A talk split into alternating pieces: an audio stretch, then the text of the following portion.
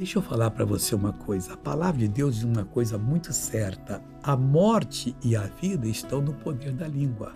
Quer dizer, você pode instruir, você pode dar vida, você pode prosperar, você pode ir para a miséria, você pode ser salvo, você pode ir para a perdição.